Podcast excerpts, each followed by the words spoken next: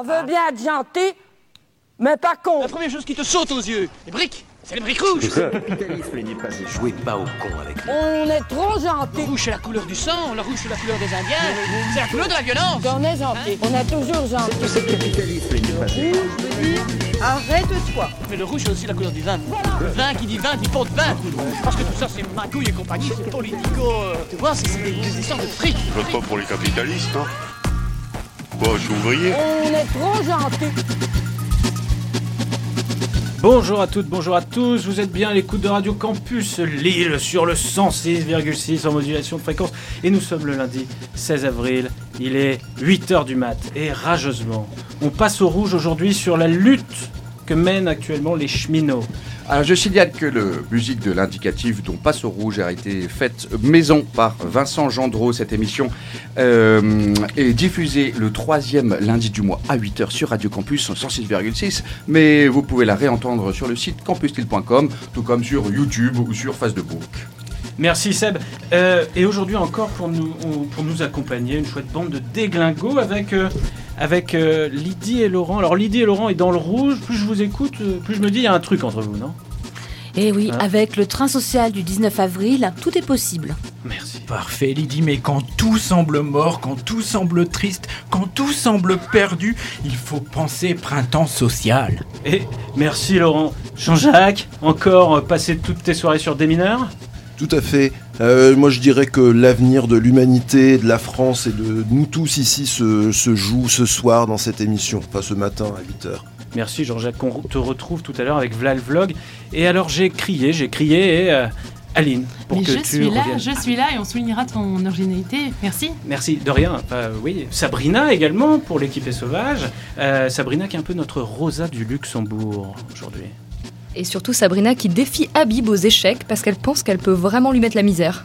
Sans nul doute, Habib qui est un peu la Roselyne Bachelot. On verra ça tout à l'heure. Euh, Habib qui est un peu la Roselyne Bachelot de Radio Campus. On te retrouve dans d'autres émissions régulièrement euh, à faire l'expertise. Il L'expertise. se reconvertit, il était à CGT avant, puis il se reconvertit Ouais. dans l'audiovisuel.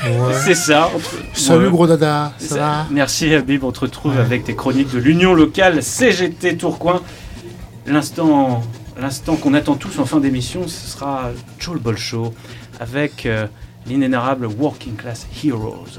Colchic dans les prés fleurissent, fleurissent, je répète, colchic dans les prés fleurissent, fleurissent. Fallait la faire celle-là. Je te, je te sens encore en forme, Jo. Euh, Benjamin, euh, toujours entre un peu le foot, l'Assemblée nationale, euh, la lutte des classes. euh, où en es-tu, toi? Eh bien, je suis sur la ligne Lille-Douai et mon train, j'y tiens. C'est touchant. Et enfin, Seb, un peu le réalisateur euh, raélien. Raélien stressé, ça va, toi? Oui, oui, le 19 avril, euh, je me mobilise, je me mets en grève et je manifeste. Et parfait. Alors, avant d'aller manifester, euh, on retrouve l'équipe de part de marché euh, qui est partie au marché de Collier, comme chaque mois. Vous commencez à être habitués. C'est parti.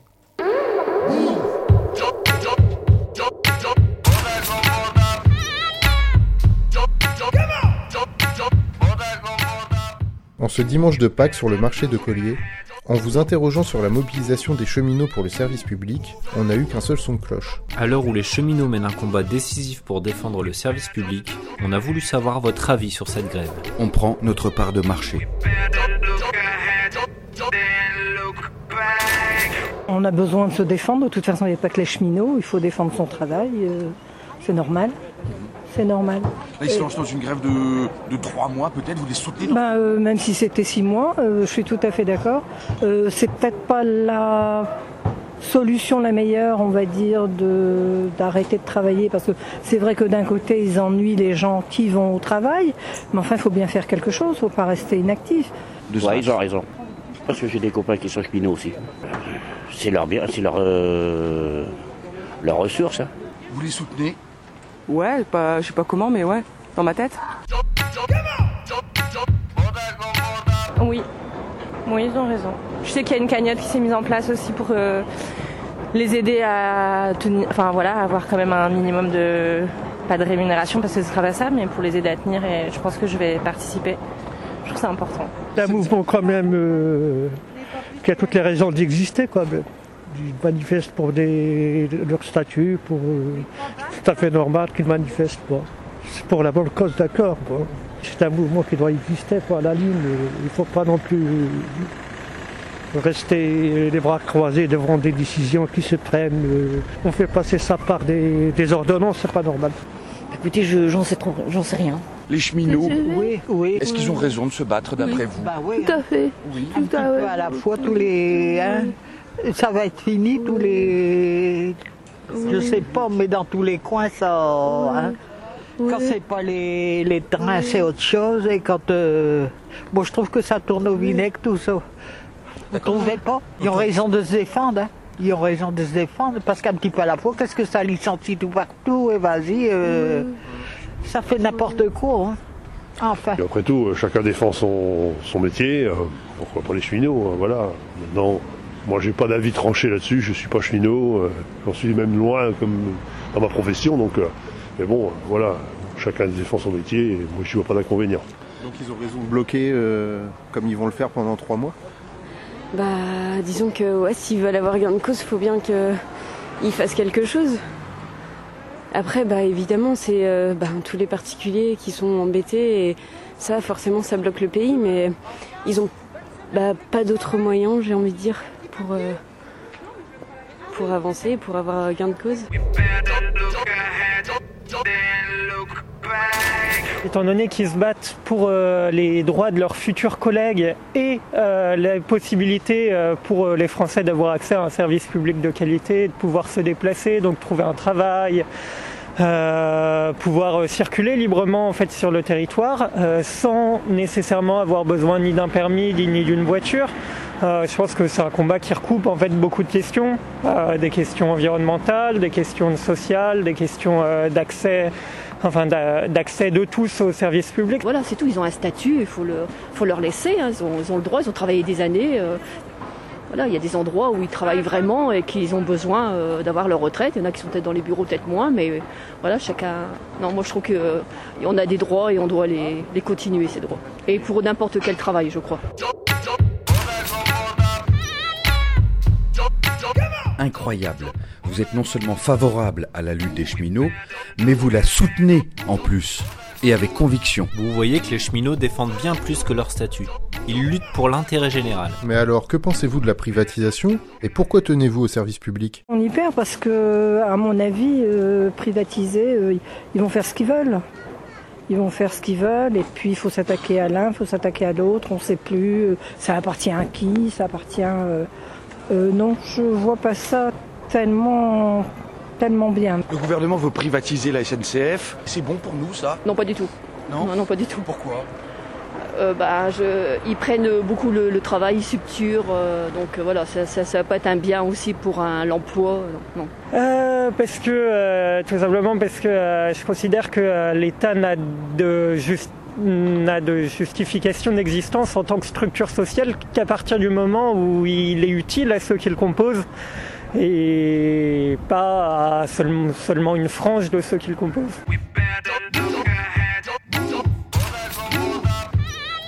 Personnellement, je pense qu'à un moment donné, il faudra peut-être arrêter de vendre tous les joyaux de, de l'État. À mon avis, les autoroutes, c'était une erreur. Maintenant, euh, c'est fait, c'est fait, on ne reviendra pas dessus. Donc, euh, pourquoi pas les SNCF Ça pourrait être un vrai, aussi euh, le même problème en fait. Faut regarder dans le détail, mais non, ça a déjà commencé de toute façon la privatisation de la SNCF et on voit que ce que ça donne, c'est pas, c'est pas terrible, terrible, ni pour les employés. Enfin, je veux dire, les gens qui sont embauchés comme ça, euh, privatisés, ils sont pas forcément euh, bien payés, ils ont pas de sécurité, euh, des horaires de maboule, euh, je sais pas. non, c'est pas forcément une bonne chose. Je suis très attachée à la notion de service public. Surtout que enfin, la qualité après des rails, etc., ça va, enfin, ça va en pâtir. enfin. Voilà, donc je pense pas non qu'on y gagne au, au bout du compte. C'est important que la SNCF reste un, un service public pour vous Oui, bah oui, oui. Bah. Parce que voilà, pour que ce soit en bon état, pour que ce soit accessible, pour aussi que enfin voilà, ça puisse être desservi partout, que des lignes ne ferment pas. Enfin, Si ça commence à privatiser, les billets de train ils vont finir comme en Angleterre, si vous voyez ce que je veux dire. C'est-à-dire qu'il y aura tellement d'accidents, il y aura tellement de, de- de maintenance inaccomplie que tout ça se terminera mal. Il y aura des morts pour de l'argent. C'est l'éducation nationale qui m'a formé, c'est la sécurité sociale qui m'a aidé, c'est tous les services publics qui ont fait que je suis quelqu'un S'ils privatisent, c'est de la merde. Tout- enfin, excuse-moi, je suis pas euh, l'expert dans le domaine, mais je vais dire un truc, tout ce qui a été privatisé, tu vois quoi, dans, dans les trucs publics, pas la SNCF, mais dans d'autres pays, je veux dire. Euh, en voie ferrée, c'est parti en cacahuète. Parce que justement, c'est privatisé, ils mettent moins de moyens. Tu vois ce que je veux dire? L'État, c'est un garant de quelque chose. Tu vois ce que je veux dire? C'est quand même ça. C'est dans ce sens-là que je le pense. Après, je suis pas un expert. mais tu vois, quoi. On est à la merci des, des mercantiles. non, c'est pas bon. C'est pas bon. Parce que les, les tarifs vont changer. euh, là, par exemple, les tarifications changent tout le temps. Alors là, le, le- le gouvernement n'aura plus de, la main mise sur, euh, pour réglementer. Bon, normalement, non. Il ne doit pas faire euh, la privatisation euh, à tout va, non. C'est pas bon. Est-ce qu'il faut que ça soit privé, le- le- les trains Non, Bah, euh, parce que les déplacements, il est, il est pour tout le monde et ça ne serait pas euh, simplement pour les gens qui travaillent. euh. je trouve qu'il y a beaucoup de familles qui sont séparées et que le train, euh, bah, c'est un déplacement plus facile pour les gens. Pour vous, le service public, c'est quelque chose qui est important? Oui, parce qu'on peut rencontrer plein de monde. Donc c'est le seul moment où que les gens ils peuvent parler ou apprendre à se connaître. Par rapport, si on se croiserait dans la rue, personne ne se parle. Voilà. Bon, j'ai pas trop de temps. Merci beaucoup. C'est des gens qui sont au service du bien public et du service public. Et ils prennent pas les gens en otage, ils leur rendent service au quotidien. Et, euh, et non, ils ont des droits, ils défendent nos droits à travers cette grève. Donc moi, je trouve ça très bien. Vos droits aussi, vous, vous trouvez que ça touche tout le monde Ouais, bien Pourquoi sûr. Vous pouvez nous expliquer ça? Bah parce qu'on ne sait pas ce que ça va devenir la SNCF euh, s'ils privatisent tout et comment que ce soit en termes de tarification, en termes de service, en termes de est-ce qu'on va toujours desservir les petites les petites gares euh, déjà que en ce moment c'est plus trop le cas. Qu'est-ce que ça va devenir après? Non, c'est c'est un bien public, c'est un bien commun qu'il faut défendre. C'est ce qui fait société. Moi je vous laisse. Merci Au revoir. À notre grande surprise, c'est encore l'unanimité contre les privatisations et pour la défense du service public, bien commun de la nation. À vous entendre, une conscience de classe s'exprime. Vous nous dites que la privatisation nous mettrait à la merci des mercantiles. Et en effet, elle ne profiterait qu'aux actionnaires. Pour les conditions de travail, l'environnement, les tarifs, la qualité et la sécurité du transport, vous avez conscience que le service public, c'est la seule réponse. Pour finir, vous avez le dernier mot. Enfin, d'après les sondages, il y a 70% des Français qui sont jaloux euh, parce que vous avez des avantages complètement cons. quoi. Vous n'êtes pas jaloux, monsieur? Bah non, hein. Vous pensez qu'ils ont raison de se battre euh, pour leurs droits? Bah bien sûr. Bah ouais, Vous les soutenez, là, même s'ils font une grève de trois mois? Bah bien sûr. Ouais. Je m'y connais pas en politique. hein.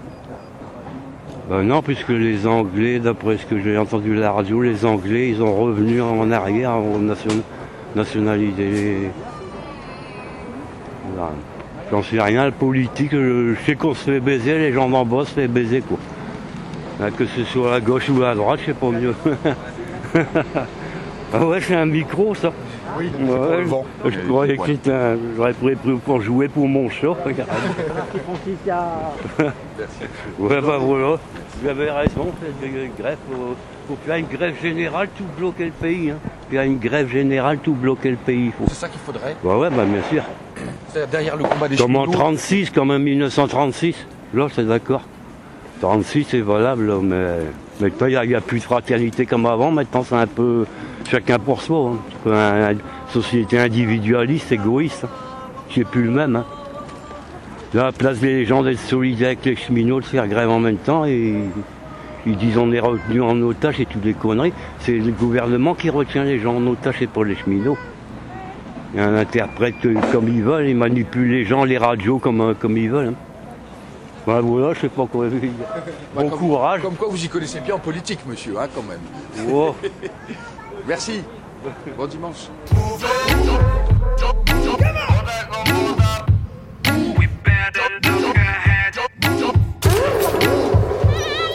Vous êtes à l'écoute de Radio Campus Lille sur le 106,6.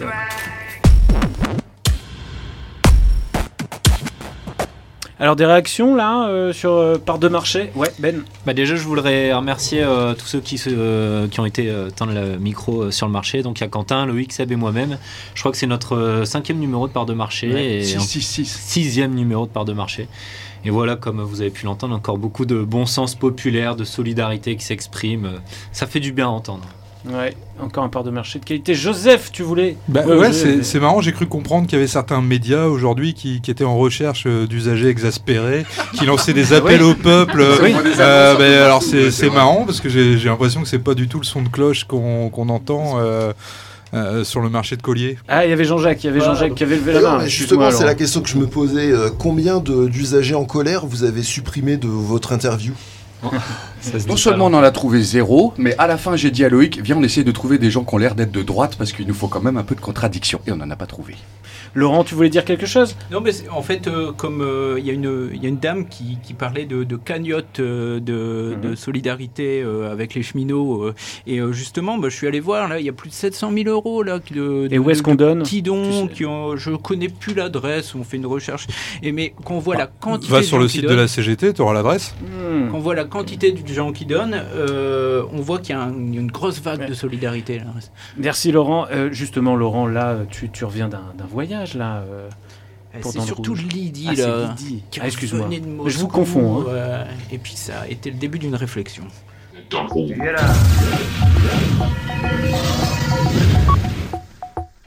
Ah, enfin Bah, t'es déjà rentré de Moscou? Ben, j'ai dû rebrousser chemin à cause d'une tempête de neige en Russie.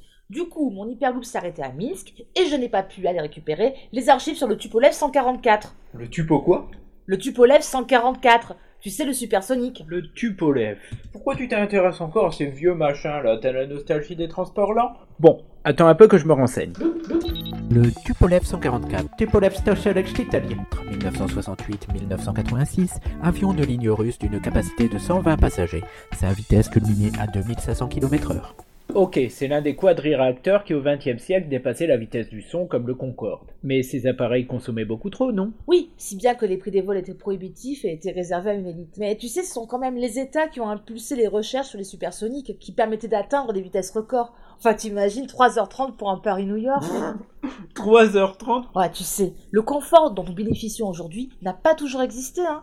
C'est d'ailleurs le résultat d'une politique volontariste, d'une part, de développement des énergies propres et renouvelables, et d'autre part, de la nationalisation des industries de pointe. Il fallait bien ça après l'épuisement des hydrocarbures. Mais cela n'a pas été toujours le cas. Tiens, prenons exemple sur ce 21e siècle, hein, dans la période qu'on a baptisée plus tard euh, la décadence libérale.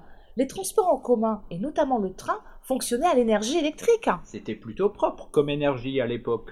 Eh bien justement, à cette époque, le ministre de l'économie, Emmanuel Macron, tu sais le même qui est devenu par la suite président de la République, eh ben lui, il a jugé bon de mettre en place des lignes de bus fonctionnant en diesel pour concurrencer le train.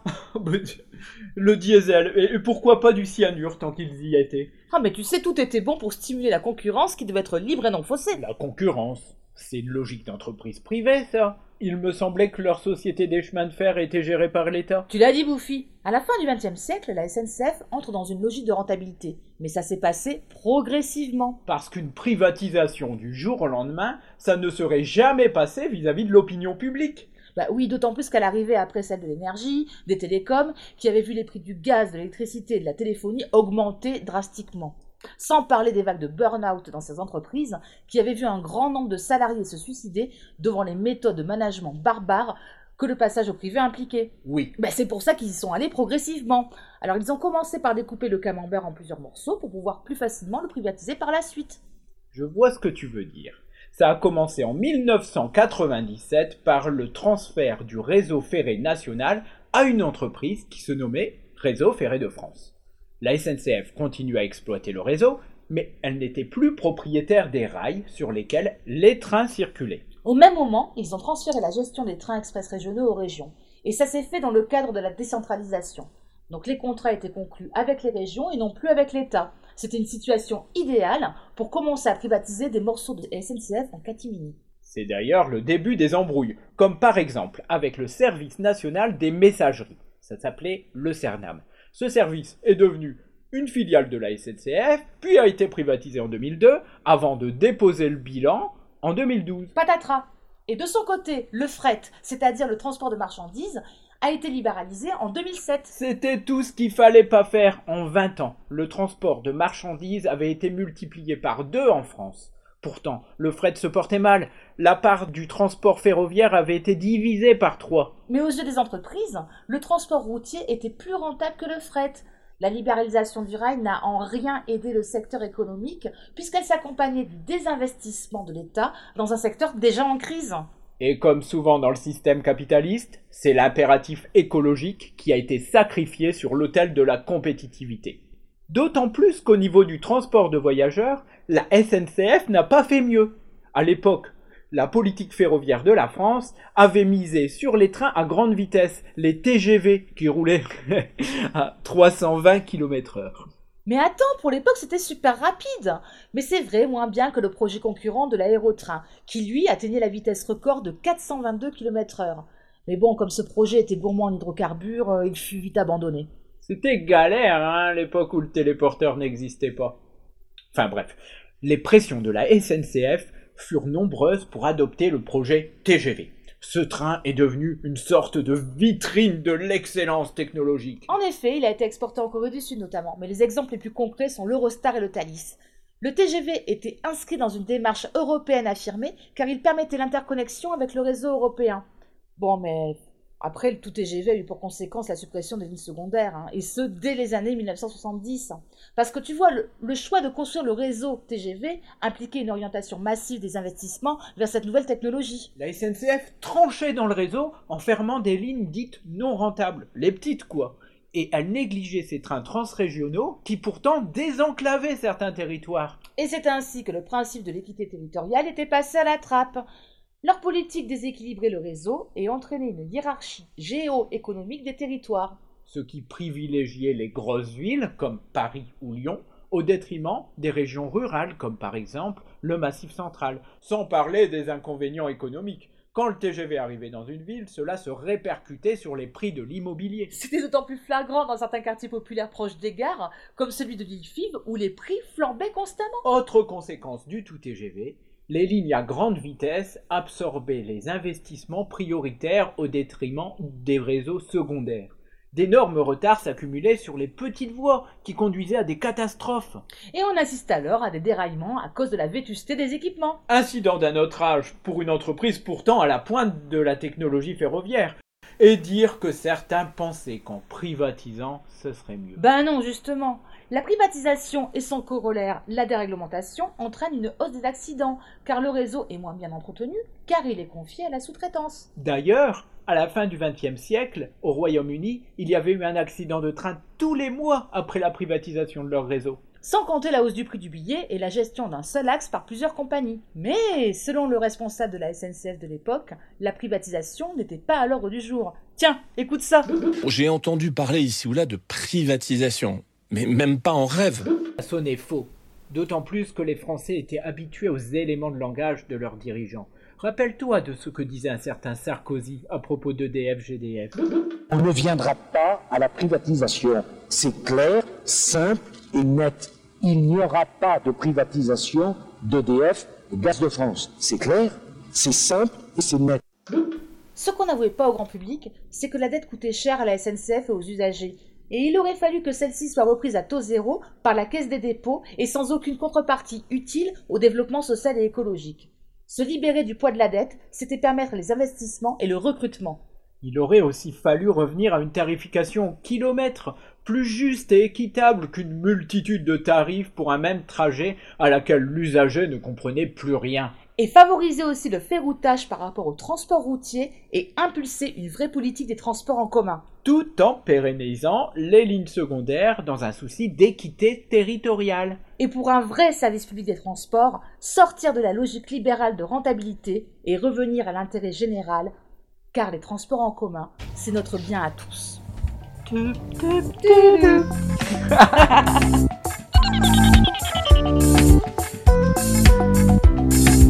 On passe au rouge, une émission que vous pouvez retrouver chaque troisième lundi du mois de 8h à 9h sur Radio Campus. Alors les, les déglingos, là, euh, j'aimerais bien votre avis sur la stratégie qui a été adoptée là de deux jours de grève tous les cinq jours par les syndicats. Euh, actuellement, Que- Joseph, tu voulais parler? Bah, euh, et d'une, ça aide les cheminots à tenir euh, dans la durée financièrement. Et en plus, au plus ça dure, au plus on prend le temps de débattre du service public ferroviaire et pas seulement des merdouilles habituelles sur euh, les usagers, euh, pris en otage, euh, etc. et autres euh, images d'épinal. Ok, ouais, euh, Sabrina, ouais. Oui, je voudrais qu'on rétablisse un peu euh, justice à cette grève qu'on appelle euh, perlée et qui, n'est, qui est absolument un mauvais usage du mot. C'est pas une grève perlée. Alors, c'est une grève. euh, On peut donner des précisions ouais. peut-être. hein. Il s'agit donc de faire euh, grève pendant deux jours consécutifs et tous les cinq jours. C'est quelque chose qui a peut-être en particulier du sens euh, quand on travaille dans, dans les trains, c'est-à-dire là dans une industrie importante ou quand il s'agit de relancer la machine, évidemment ça prend, ça prend du temps. C'est-à-dire qu'on peut donc imaginer que cette grève finalement, ses effets débordent de ces deux jours. Ouais, euh, Jean-Jacques, tu voulais parler? Ouais, en fait, en cherchant euh, pour la chronique que vous allez entendre juste après, euh, j'ai entendu qu'il y avait énormément de débats chez les cheminots sur ce, genre d'action. Effectivement, Sudrail notamment euh, appelle, appellerait plutôt à des grèves plus massives. Bon, je, je dévoile pas ce que vous allez entendre après, mais je me dis aussi que la question plus centrale serait celle de la convergence des luttes. Et là, euh, bah, il y a peut-être une réflexion à avoir parce qu'il n'y a pas encore de date aujourd'hui euh, qui est vraiment euh, lancée pour euh, que tous ensemble on fasse plier le gouvernement. Ouais, bah déjà qu'on gagne cette bataille-là, ça serait déjà pas mal. Quand même, moi je souligne ce qui a été dit par Joseph précédemment. Euh, c'est génial cette idée. Hein, le, les- les- le combat là qui est mené, c'est toujours le même, c'est toujours celui du, du salaire contre le profit. Et ben avec euh, un type d'action comme ça, on perd un peu moins de salaire dans la lutte. C'est toujours ça de prix. Travailleurs usagers, dans la même galère. Travailleurs usagers, nous sommes des prolétaires. Alors on a la rage d'être pris en otage par l'État, les médias, aux ordres du patronat. Travailleurs usagers, travailleurs exploités, travailleurs usagers, travailleurs exploités, travailleurs usagers, travailleurs exploités. Grève générale. Ici pas de première classe, pas non plus de deuxième classe. Oh, ici pas de première classe, pas non plus de deuxième classe. On est tous des prolos, on les a tous sur les dos. Les censures médias, les larbins de l'État. Travailleurs usagers, travailleurs exploités, travailleurs usagers, travailleurs exploités, travailleurs usagers, travailleurs exploités. Grève générale.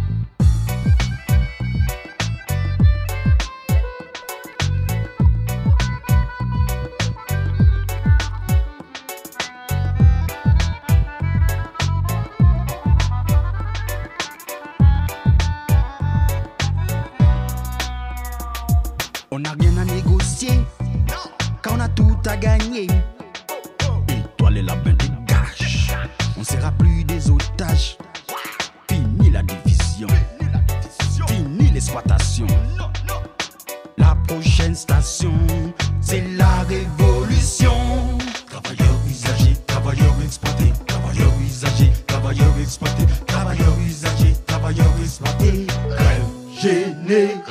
C'était la chanson du collectif usager SNCF pour la grève illimitée.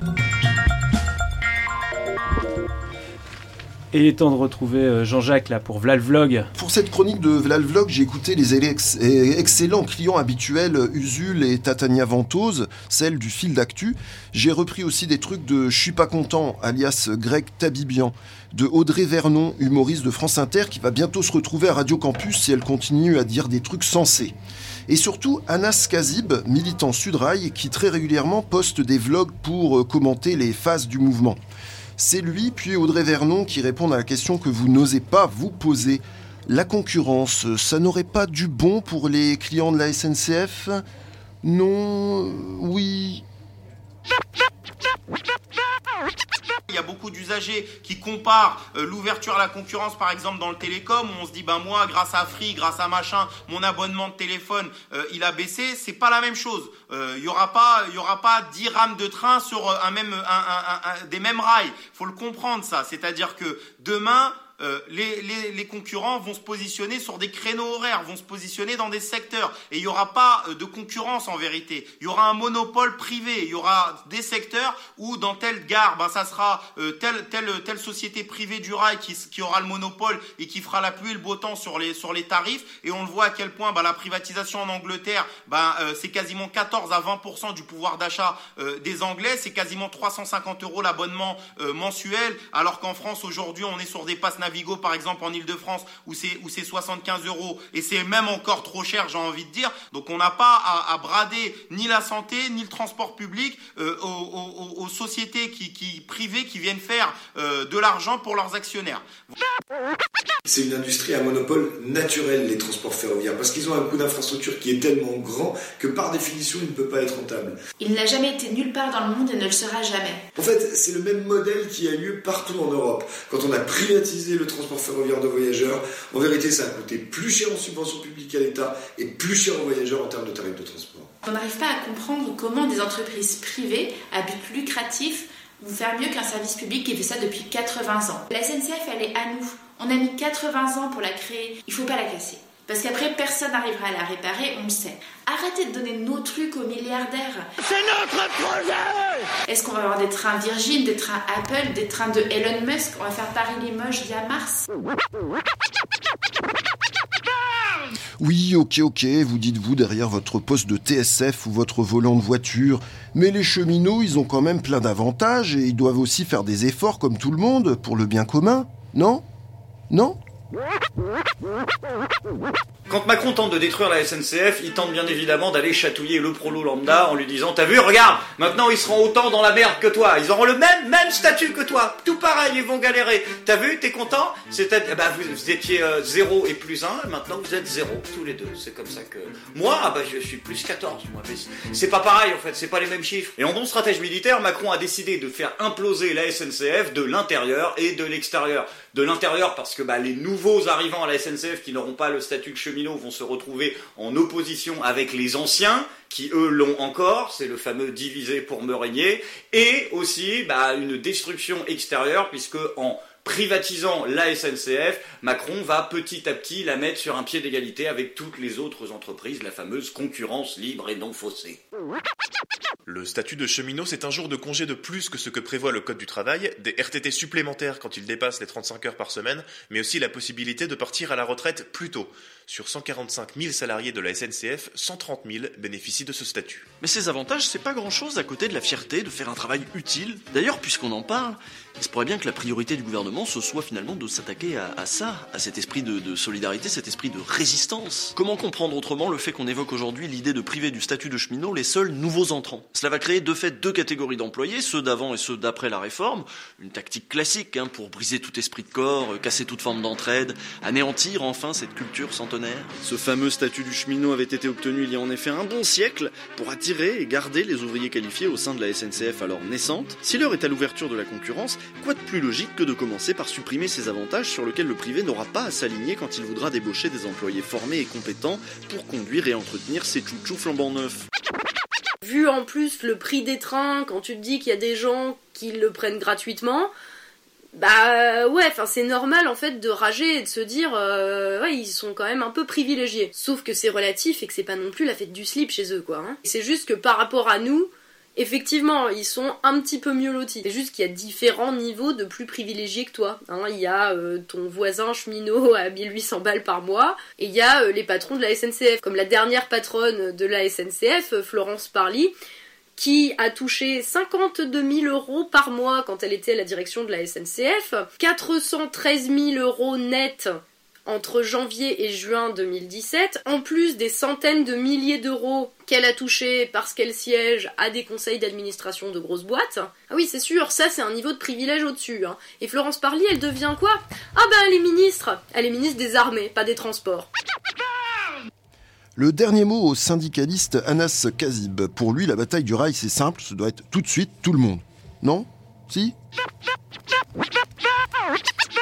C'est maintenant qu'il faut y aller. On est euh, dans, à la croisée des chemins. On est dans une période justement où le gouvernement il est en train d'accélérer, où justement ils jouent leur quinquennat, où Macron, Jupiter est en train de jouer son quinquennat. Donc va falloir le faire tomber et va falloir continuer à converger. C'est super qu'il y ait une convergence euh, entre les postiers qui partent en grève reconductible un peu partout. Il y a les portuaires qui vont bientôt appeler à la grève. Il y a Air France qui continue à appeler à la grève. Euh, il, y a les, il y a les étudiants qui sont en train de bloquer de plus en plus de facs. Donc c'est tout ça qui est bon. Il y a les éboueurs. Euh, et puis euh, il y a euh, bientôt les routiers, de ce que j'ai cru comprendre, qui vont se mettre aussi dans la bataille. Donc il y a un air, il y a un air de printemps 68, il y a un air de 95. Et il va falloir faire en sorte que ça soit pas simplement un air, mais que ça soit une vraie convergence de lutte. Il va falloir faire en sorte que cette bataille, elle soit réelle et elle soit ensemble au même moment de taper tous ensemble sur le même clou. Il n'y a pas dix Macron, il n'y a pas un Macron pour la santé, un Macron pour le service public euh, ferroviaire, il n'y a pas un Macron pour les étudiants. Il y a un seul et même Macron, il y a un seul et même gouvernement. Il va falloir qu'on tape tous ensemble sur le même clou et qu'on y aille tous. Et c'est maintenant. C'est pas dans, dans deux semaines, c'est pas dans trois semaines, c'est pas dans un mois, c'est pas dans deux mois. C'est aujourd'hui qu'il va falloir se battre et c'est aujourd'hui qu'il va falloir mobiliser l'ensemble des travailleurs du rail,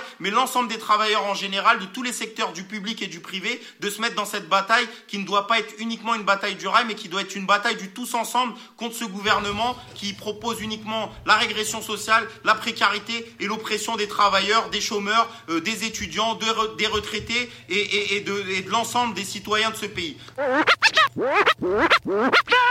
Vous êtes à l'écoute de Radio Campus sur le 106,6 en modulation de fréquence. Et là, on file à la manif avec euh, Sabrina et l'équipe est sauvage. Alors, euh, l'équipe est sauvage, constituée euh, de Laurent, Aline, Lydie et Marie qui n'est pas là, et on lui fait un petit coucou euh, ce matin. Et nous, nous sommes allés interroger les cheminots lors de la manif du 22 mars.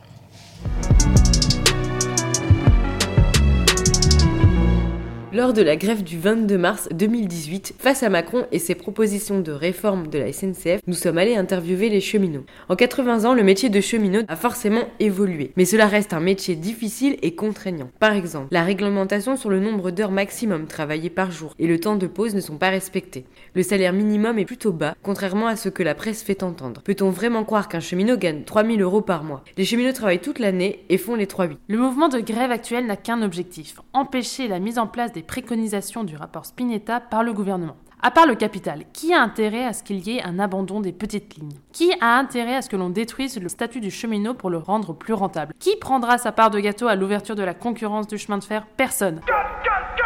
Les cheminots ont donc raison de se battre et laissons-les nous expliquer. Là, on n'est pas là pour le statut, parce que les médias, c'est bien de nous dire ça depuis le début, on est là pour le service public. Bien, d'abord parce qu'on entend tellement dire sur les cheminots. Et moi, je vais vous dire une chose. Quand j'ai été embauchée, il y a bien longtemps, je suis rentrée dans une entreprise de service public. Et quand j'ai pris ma retraite, j'ai quitté une entreprise commerciale qui n'était plus vraiment un service public. Et ça m'a fait mal, parce que les cheminots ont toujours défendu le service public. Voilà. Et on aurait voulu qu'il y ait beaucoup de gens qui le défendent comme nous. Quand maintenant j'entends les gens râler pour la tarification, euh, eh ben nous on a manifesté très souvent pour une tarification de service public et on se sentait bien seul. Euh, Qu'est-ce qui nous amène ici bah, En fait, euh, aujourd'hui, euh, c'est une grosse journée d'action. Alors, une journée d'action que ce soit pour les fonctionnaires, les cheminots et d'autres corps de métier qui se sont greffés à cette action par rapport à la politique qui est menée notamment par le gouvernement et l'équipe Macron. Je suis là pour défendre le service public tout simplement, parce qu'aujourd'hui, au travers de ce qui se passe par rapport à la SNCF, c'est une atteinte massive contre tous nos services. Vous l'avez compris, aujourd'hui les cheminots viennent manifester pour défendre un service public de qualité, défendre leurs conditions de travail ainsi que défendre les usagers. La SNCF devient alors une entreprise commerciale d'année en année. Oublions les principes fondamentaux du service public. Ils subissent régulièrement selon les gouvernements des changements sur leurs conditions de travail. Le fait euh, d'éclater la SNCF en diverses branches fait qu'on perd quand même beaucoup de, temps à chercher euh, qui va payer et comment on va payer, au lieu parfois de vraiment se concentrer sur le service public. Et ça, c'est quand même euh, dommage, quoi. Et en plus de dire tout le temps, c'est la dette, la SNCF est endettée, La SNCF, dès sa création, elle a été endettée parce qu'elle a repris la dette des anciennes compagnies. Et ces compagnies, c'était des gros patrons et qui ont fait du fric et qui ont donné leurs dettes au service public. Et ça, il ne faut pas l'oublier non plus. Bah, effectivement, des évolutions dans le monde du travail, on en voit ces dernières années. Elles vont pas dans le sens que nous, euh, on voudrait pour le monde du travail. Le monde du travail, de plus en plus, il est euh, mis euh, sous, la coupelle du monde du patronat. Et donc le patronat, de plus en plus, il veut asservir et rendre le monde du travail esclave de leurs choix politiques et de leurs choix d'économie d'entreprise. Et nous, forcément, on ne peut que s'opposer à ce genre de, de politique néfaste pour les salariés, mais aussi pour le service public et la population d'une manière générale.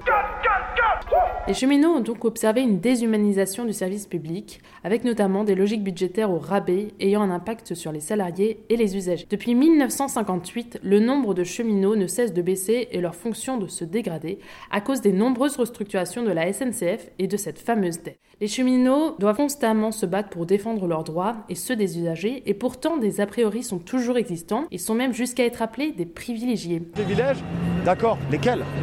Lesquels?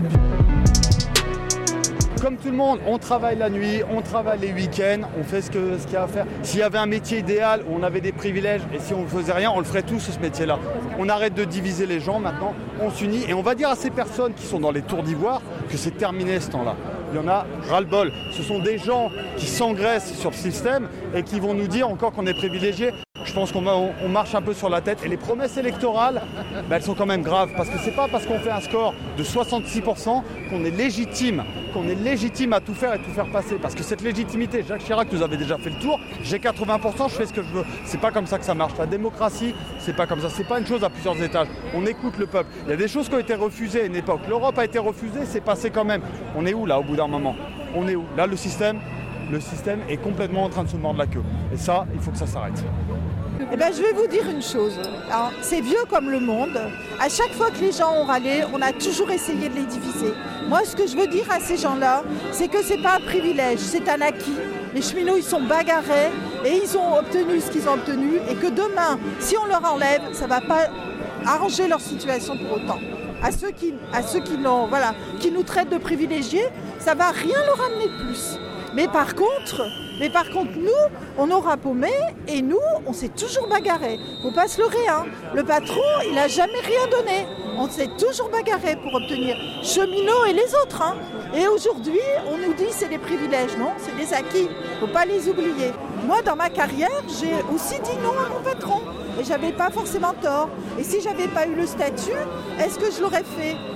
Voilà, plus de statut, c'est un facteur d'inertie pour continuer à être offensif, pour continuer à faire progresser, il faut aussi être protégé.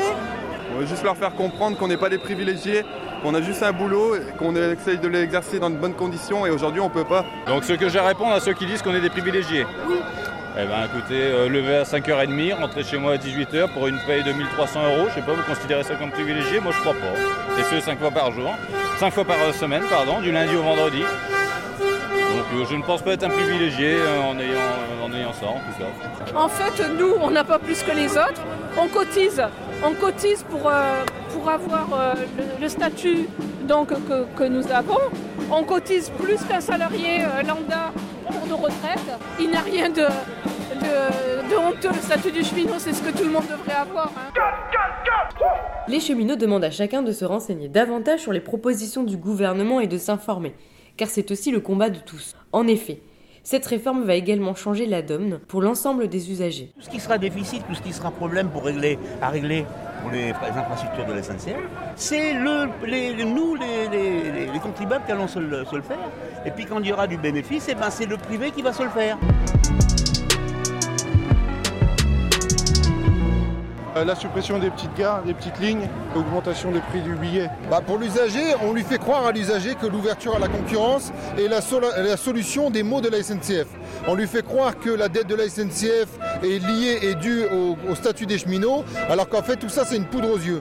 Le statut du cheminot, quand on l'attaque, en fait, c'est uniquement pour essayer de ramener l'ensemble du salariat au plus bas et surtout mater le monde du travail et le rendre esclave du patronat, comme je disais tout à l'heure. Et surtout, euh, l'ouverture à la concurrence. Vous prenez l'exemple de l'Angleterre. En Angleterre, l'ouverture à la concurrence, elle s'est faite dans le monde du ferroviaire. Et aujourd'hui, le système ferroviaire anglais, il revient à la renationalisation parce qu'il se rend compte qu'il y a eu dégradation du service, euh, dégradation de la sécurité et surtout augmentation des tarifs, contrairement à ce qui était vanté par l'ouverture à la concurrence. On voit bien que les réformes actuelles ne servent qu'à préparer le terrain de la mise en concurrence du secteur ferroviaire. Ce que veut le gouvernement, que le cheminot devienne un salarié plus rentable, plus flexible, comme tant d'autres dans le pays. Tout cela ne profitera bien évidemment ni aux usagers, ni aux salariés, mais uniquement aux actionnaires des entreprises qui se lanceront dans le transport ferroviaire privé. Et cette dégradation du statut des fonctionnaires peut être constatée dans l'ensemble des services publics. Ne les laissons pas nous diviser.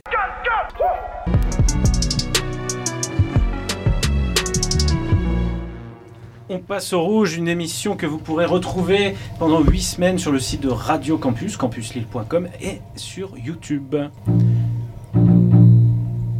Laurent, tu voulais réagir. Oui, il y a un truc qu'on oublie souvent de dire, c'est que euh, la SNCF euh, pratique beaucoup moins les inégalités salariales que les compagnies de transport privé. hein.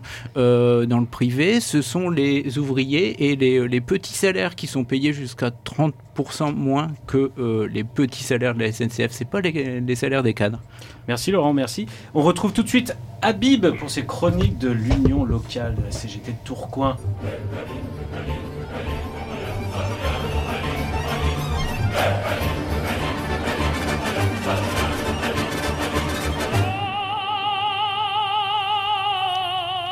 Bonjour, bonjour, je vous présente une chronique euh, que- qui, qui m'a permis d'ouvrir les yeux sur euh, le- la profondeur du combat des cheminots.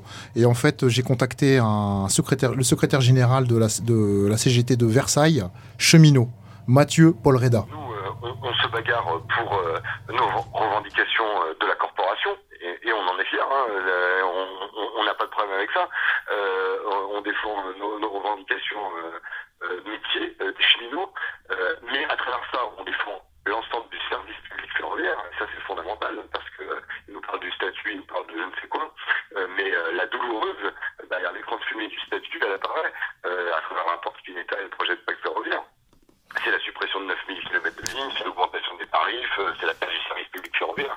Et derrière ça, euh, eh bien, euh, euh, c'est pas pour rien que, par exemple, les, euh, les électriciens et gaziers euh, se, se sont calés sur le même favori que nous, parce que nous aussi défendons la renationalisation de DFGDF, la défense des services publics, on est tous les, les usagers les uns des autres.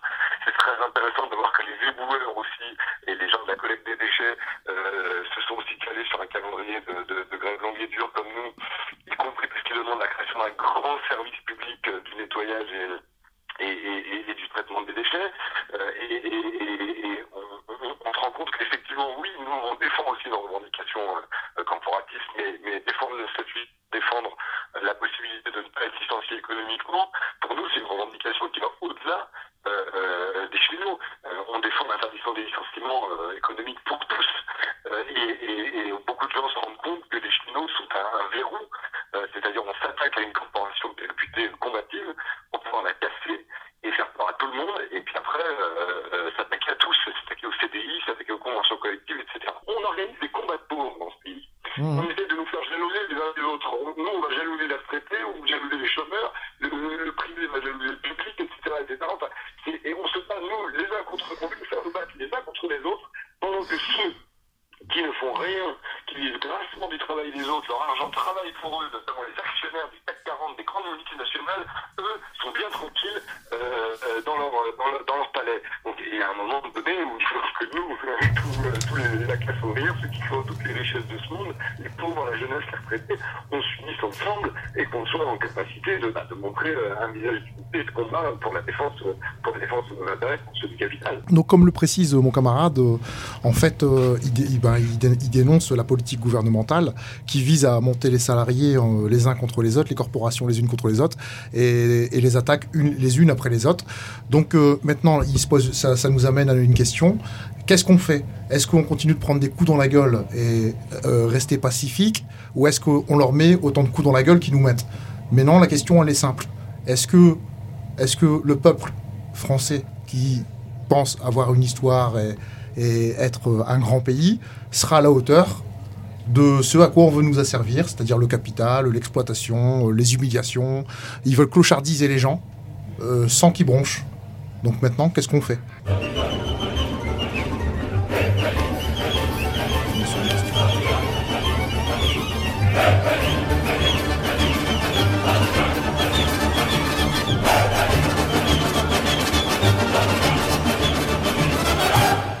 Vous êtes à l'écoute de Radio Campus sur 106,6. Alors Habib euh, clochardisait les salariés, très bien, certes, mais est-ce que quelqu'un veut, réagir à cela? Oui, moi. C'est c'est important la bataille des cheminots là. Euh, D'abord, il faut qu'ils défendent leur bout de gras, leur, bout de gras leur, salaire, leur statut. C'est le premier étage de la fusée. Ensuite, il y a la question de la SNCF et de son statut. Euh, c'est quand même quelque chose qui est fondamental. Euh, parce que derrière, il y a des enjeux politiques, il y a des enjeux d'environnement, il y a des enjeux économiques, de transport des gens. Euh, puis derrière, c'est la question du service public et donc des services publics. Et ce que dit bien ce syndicaliste, c'est qu'il y a encore un dernier étage à cette fusée, c'est que ce combat, c'est finalement quelque chose qui est un combat, un barrage pour euh, tout le reste des, des droits des salariés de ce pays. C'est un rempart contre la destruction, la suite de la destruction du droit du travail. Quelqu'un d'autre? Ouais, ouais. Oui, euh, je voulais euh, citer euh, Thierry Mallet, qui est PDG de Transdev, et qui disait qu'il faut à tout prix permettre une organisation du travail qui soit différente de celle qu'on a aujourd'hui, si on veut créer plus de polyvalence et de flexibilité. Et là, on a l'impression que cette flexibilité, cette polyvalence, on veut nous l'imposer à tous. Donc le combat des cheminots, c'est pas seulement le combat des cheminots, mais c'est le combat de tous. Voilà, sinon ça sera la précarité généralisée. Merci Lydie, c'est un peu la dernière citadelle là, ouais, à défendre. Est-ce que quelqu'un veut encore euh, réagir? Bah moi j'aimerais bien réagir. En fait, euh, donc euh, pour euh, s'organiser, euh, ce qu'il faut, c'est déjà se syndiquer massivement, euh, participer aux caisses de grève, venir profiter justement de la solidarité des gens et s'organiser massivement, parler en famille, euh, dénoncer euh, ce que les uns et les autres subissent euh, dans son entourage et venir dans la rue, venir dans la rue et bien, et bien évidemment faire la grève dans son entreprise. Il faut ramener la lutte dans les entreprises, dans tous les métiers, que ce soit dans le social, dans le commerce, à tous les niveaux. Toutes, toutes les corporations n'y échapperont pas à la pauvreté de masse que Macron euh, veut nous Pas imposer. que Macron, ouais. Mais bon, le patronat. le représentant des banquiers, hein, de la politique libérale. J'arrive à Paris à l'aéroport. Je prends le train. Non, c'est pas possible. Euh, Pourquoi? J'arrive à Paris à l'aéroport. Je prends le bus. Non, c'est pas possible. Euh, Pourquoi? Tout le monde me dit aujourd'hui c'est la grève. C'est quoi la grève? Hey, Petit cheminot, où es-tu? Petit cheminot, que fais-tu? Petit cheminot, pense à moi. Besoin de toi. Hey! Petit cheminot, I love you Petit cheminot, I need you Petit cheminot, ne me laisse pas Chante avec moi La la la la la Tchaf tchaf La la la la la Tchaf tchaf La la la la la Tchaf tchaf La la la la la Tchaf tchaf Encore la la la la la Tchaf tchaf La la la la la Tchaf tchaf La la la la la Tchaf tchaf La la la la la Tchaf tchaf Hey J'arrive à Paris, place de l'Opéra Hey Je vole le taxi Oh non C'est pas possible Y'en a plus J'arrive à Paris, place de l'Opéra Hey Je vole le libre non, c'est pas possible. Il y en a plus. Tout le monde me dit aujourd'hui c'est la grève. C'est quand la grève? Hey, petit cheminot, où es-tu? Petit cheminot, fais-tu? Petit cheminot, pense à moi. De toi. Hey, petit cheminot, I love you. Petit cheminot, I need you. Petit cheminot, ne me laisse pas. Chante avec moi. La la la la la. Tchaf tchaf. La la la la la. Tchaf tchaf. La la la la la. La la. La chanson du dimanche, Petit cheminot. Ah, là on se pose un petit peu, la lutte se calme et on retrouve Joel Bolshaw avec Working Class Heroes.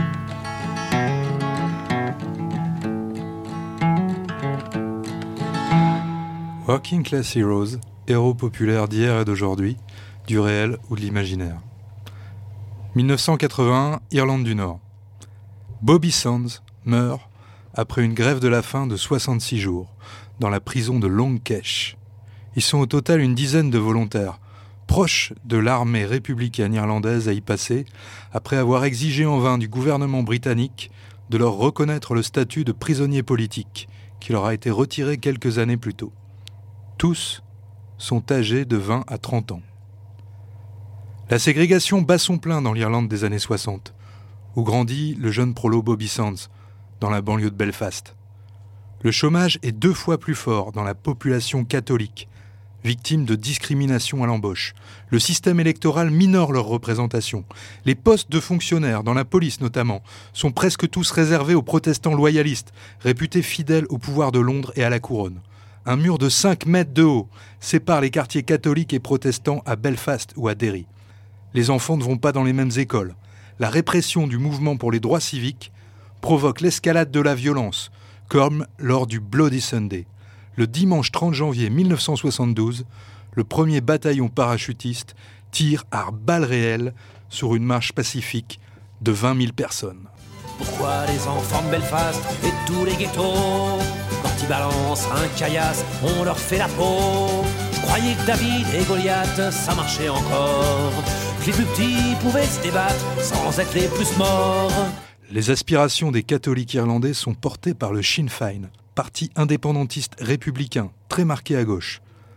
À 18 ans, le jeune apprenti en carrosserie Bobby Sands rejoint sa branche armée, l'IRA, reformée suite aux exactions des milices loyalistes contre le soulèvement des ghettos catholiques. Il est très populaire mais n'échappe pas à la prison. Dans les années 70, des lois d'exception permettent de multiplier les arrestations. Face aux violences carcérales et au refus de leur statut politique, des prisonniers comme Bobby Sands enchaînent les actions de protestation. Grève des vêtements, où ils passent plusieurs mois vêtus d'une simple couverture. Grève de la propreté. Grève de la saleté, où ils recouvrent le sol et les murs des cellules avec le contenu des toilettes. Jusqu'aux grèves de la faim, où chaque prisonnier rentre en grève en prenant le relais de l'autre. Bobby Sands est le premier de la liste. Mais les revendications des militants nord-irlandais vont se heurter à la nouvelle figure du pouvoir conservateur, qui entre en 1979 au 10 Downing Street. Influencée par les économistes libéraux, Margaret Thatcher veut en finir avec le welfare state de l'après-guerre et la prépondérance du rôle de l'État. Pendant 11 ans, elle met en œuvre une stratégie intransigeante, axée sur les privatisations, la dérégulation de l'économie et du marché du travail. Elle met à genoux les puissants syndicats britanniques qui dénoncent les fermetures dans l'industrie et les mines. Le pays change de visage. La proportion de familles vivant en dessous du seuil de pauvreté passe de 8% en 1979 à 22% en 1990, soit 9 millions de personnes dont 3 millions d'enfants. Son héritage sera porté par les adeptes d'un modèle de marché sans entrave, à commencer par ses successeurs, qui ont par exemple poursuivi la privatisation du chemin de fer. En début de son mandat, Thatcher veut une démonstration de fermeté comme entrée en matière. Elle a besoin de faire un exemple, et l'action des prisonniers irlandais va lui en donner l'occasion. Même l'élection de Bobby Sands comme député du Parlement pendant sa grève ne fait pas fléchir la dame de fer. La fin tragique de Bobby Sands marque le début d'une période d'émeutes et d'affrontements.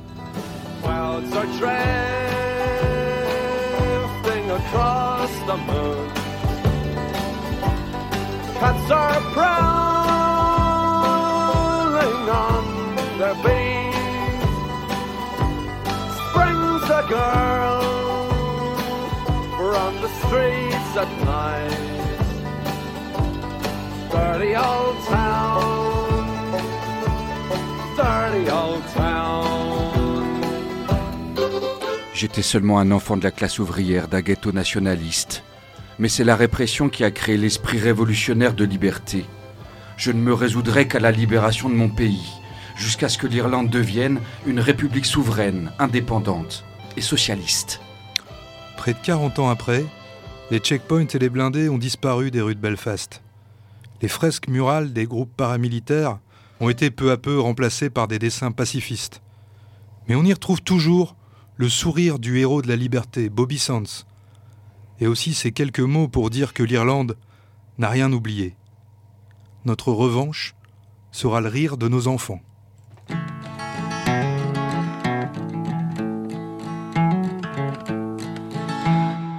On veut bien être gentil, mais pas con. La première chose qui te saute aux yeux, les briques, c'est les briques rouges. C'est ça. capitalisme, pas Jouez pas au con avec On est trop gentil. Le rouge, c'est la couleur du sang, le rouge, c'est la couleur des Indiens, c'est la couleur de la violence. On est gentil, on est toujours gentil. C'est le capitalisme, les pas Rouge veut dire arrête-toi. Mais le rouge, c'est aussi la couleur du vin.